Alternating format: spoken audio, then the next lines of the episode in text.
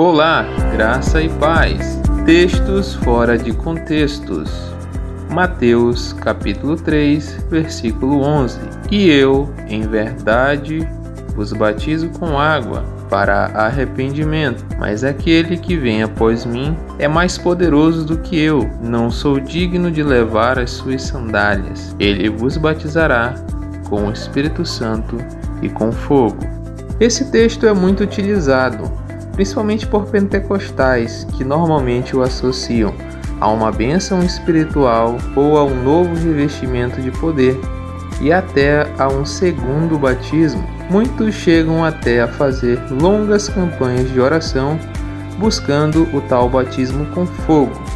Porém, será que essa passagem permite tal interpretação? É o que vamos descobrir hoje em mais um Textos Fora de Contexto. Antes de mais nada, é importante ressaltar que essa passagem é repetida de maneira paralela nos quatro evangelhos, coisa bastante rara. Porém, a expressão batismo com fogo só aparece nos escritos de Mateus e de Lucas. Fique atento a essa informação, pois ela é fundamental para entendermos o texto. O primeiro passo importante é descobrir quem está falando, informação obtida no primeiro versículo do capítulo. Vamos ao texto? E naqueles dias apareceu João Batista pregando no deserto da Judéia, ou seja, o profeta João Batista, à beira do Jordão, quem diz: E eu, em verdade, vos batizo com água para arrependimento. O segundo passo é descobrir quem é o outro batizador. Podemos presumir pelo contexto que é Jesus,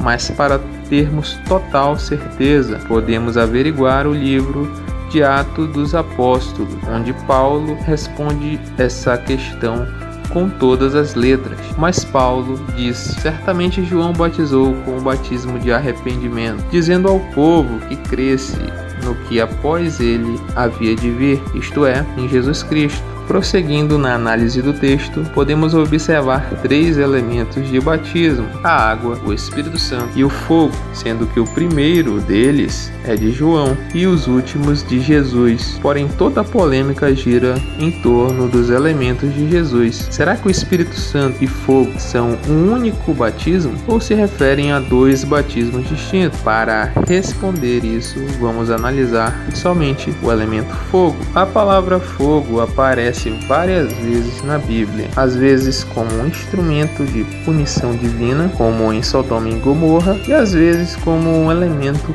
purificador, ou seja, o que define o seu significado é o contexto, e a palavra fogo aparece duas vezes dentro do contexto, uma no versículo anterior e outra no versículo posterior. Vamos a eles? E também agora está posto o machado à raiz das árvores. Toda árvore, pois, que não produz bom fruto, é cortada e lançada no fogo. Em sua mão tem a pá, e limpará a sua eira, e recolherá no celeiro o seu trigo, e queimará a palha com fogo que nunca se apaga. Logo, é bastante provável que a expressão batismo com fogo se refira não a uma benção, mas sim a uma condenação, pois a palavra fogo dentro desse contexto indica isso. A raiz é cortada e lançada no fogo, e a palha queimada no fogo que nunca se apaga. Por isso, devemos entender que batismo com o Espírito Santo e com fogo são coisas distintas. Batismo com fogo possivelmente faz referência ao lago de fogo de Apocalipse, onde serão lançados todos aqueles que não estiverem inscritos no livro da vida. Você se lembra da informação importante que eu mandei você guardar no início? Aquela das passagens paralelas nos outros evangelhos? Pois bem, em Marcos e em João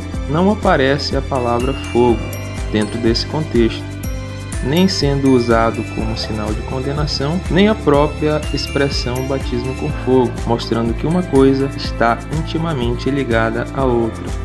Convidamos você para analisar todas essas informações em sua Bíblia. Até um próximo Textos Fora de Contexto, aqui na escola de Bereia.